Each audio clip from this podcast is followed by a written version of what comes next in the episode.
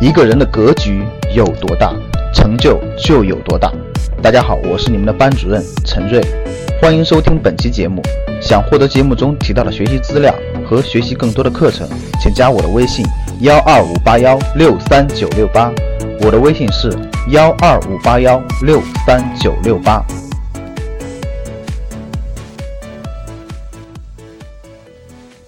那很多人就说，那买房总得借钱吧？不是，我们买房分为两种情况。第一种情况是第一套房，就自住房，自己住的第一套房。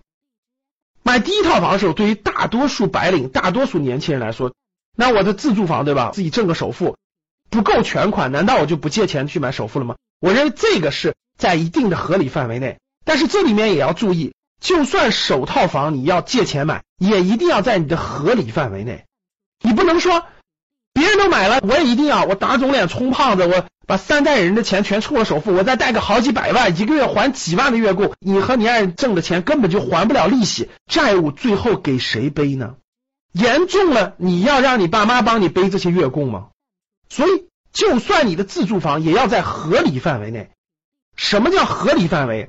两个人家庭收入的百分之三十以内作为付月供、付利息的，这是一条红线。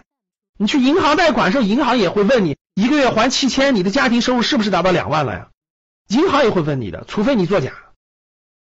所以首套房在合理的范围内借贷，其实还是可以理解的。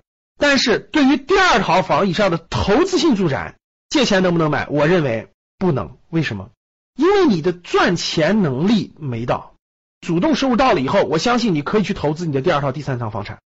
如果你盲目赚钱能力不够，你就看到这个房产价值在不断的上升，那你就要把仅有的钱付了首付，然后再背上几百万的贷款，你的目的是为了赌未来房子还要涨价，那你自己把自己套进去了，风险真的是非常之大。我的观点肯定是不建议的。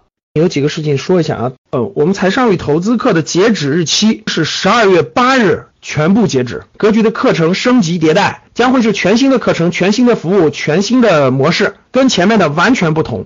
十二月八日是二十四点之后，将跟前面的完全不一样。第二就是年底大活动提前，我们会送一百块华为智能手表，先报先得，满一百就没有了。第三个。改版升级后的格局财商二零一九的课程体系，所有参加这次活动的学员都赠送，每人都有有这个新产品的这个一年的学习权，不用再额外花钱。想获得更多投资理财、创业、财经等干货内容的朋友们，请加微信幺二五八幺六三九六八。